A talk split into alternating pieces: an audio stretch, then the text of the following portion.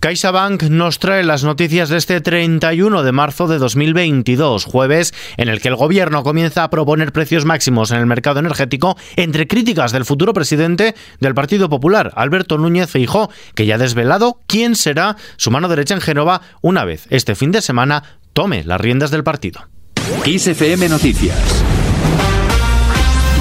con Ismael.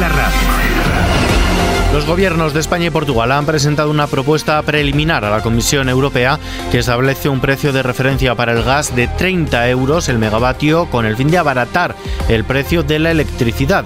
Así lo ha confirmado la vicepresidenta tercera y ministra de Transición Ecológica, Teresa Rivera, quien ha dejado claro que se trata de una propuesta conjunta formulada por ambos gobiernos y sujeta a la negociación con las autoridades europeas. Además, asegura que en tres o cuatro semanas estarán operativas las medidas para contener los precios de la electricidad para evitar subidas que asegura han hecho imprescindible intervenir al gobierno. Las gasolineras podrán empezar a pedir desde mañana el anticipo a la agencia tributaria de las bonificaciones al combustible aprobadas por el gobierno y Hacienda prevé empezar a transferir el dinero a partir de la próxima semana. Así lo ha asegurado María Jesús Montero, ministra de Hacienda. Sobre todo pensamos en la pequeña gasolinera o en aquellas que no están vinculadas a un gran grupo empresarial que sí le pueda aportar la liquidez necesaria en ese momento.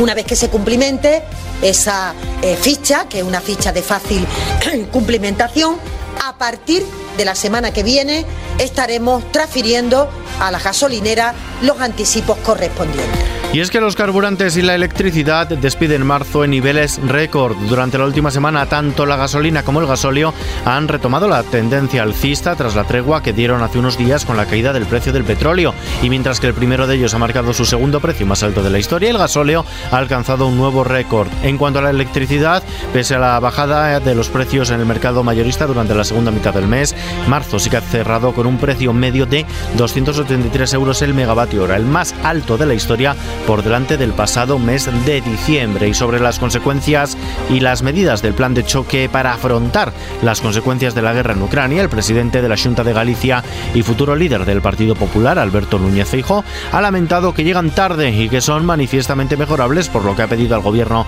de Pedro Sánchez que rectifique y que no trate de imponerlas unilateralmente. Les puedo asegurar que debería el gobierno de hacerlo mucho antes y debería el gobierno de hacerlo mucho mejor. El plan nace sin ningún tipo de diálogo.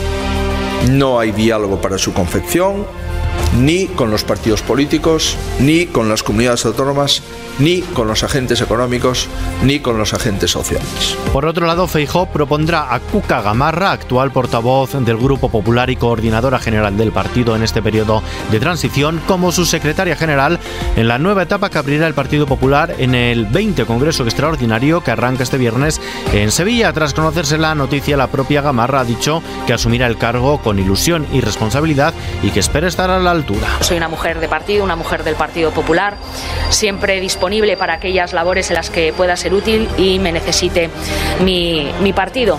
Y por tanto, pues ahí nuevamente voy, voy a estar.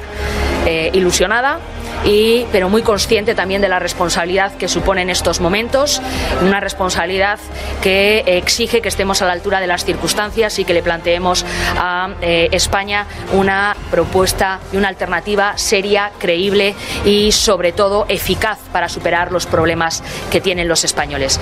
Fuera de nuestras fronteras, el presidente de Rusia, Vladimir Putin, ha firmado el decreto que obligará a partir de este viernes a los países hostiles a pagar en rublos el suministro de gas, una medida con la que responde a las sanciones adoptadas a raíz de la invasión sobre Ucrania y que en caso de incumplirse implicaría cortes. Mientras tanto, una reunión entre los presidentes de Rusia, Vladimir Putin, y de Ucrania, Volodymyr Zelensky, no será posible antes de dos o tres semanas, según asegura un miembro del equipo negociador ucraniano, quien adelantó que cualquier discusión sobre la identidad e integridad territorial solo puede ser discutido a ese nivel. Por su parte, el presidente ucraniano desconfía de los planes de Putin. Escuchamos a Volodymyr Zelensky.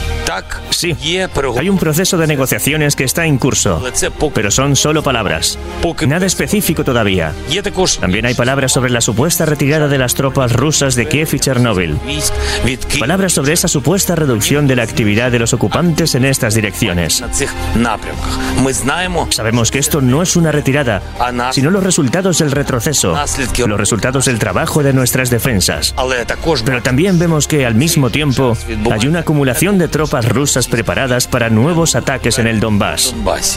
La bolsa española ha retrocedido este jueves el 1,23%, dejando atrás los 8.500 puntos por el descenso de Wall Street y de los grandes valores con Inditex a la cabeza. El selectivo español cierra en los 8.445 puntos. En marzo ha perdido el 0,4%, en el año acumula unas pérdidas del 3,08%. Y terminamos. El Buen Patrón lidera las nominaciones a los premios Platino 2022. La cinta dirigida por Fernando León de Aranoa es, con 11 nominaciones, la favorita en esta novena edición de los premios Platino del cine y el audiovisual iberoamericano, cuya gala se celebrará el próximo 1 de mayo en Madrid.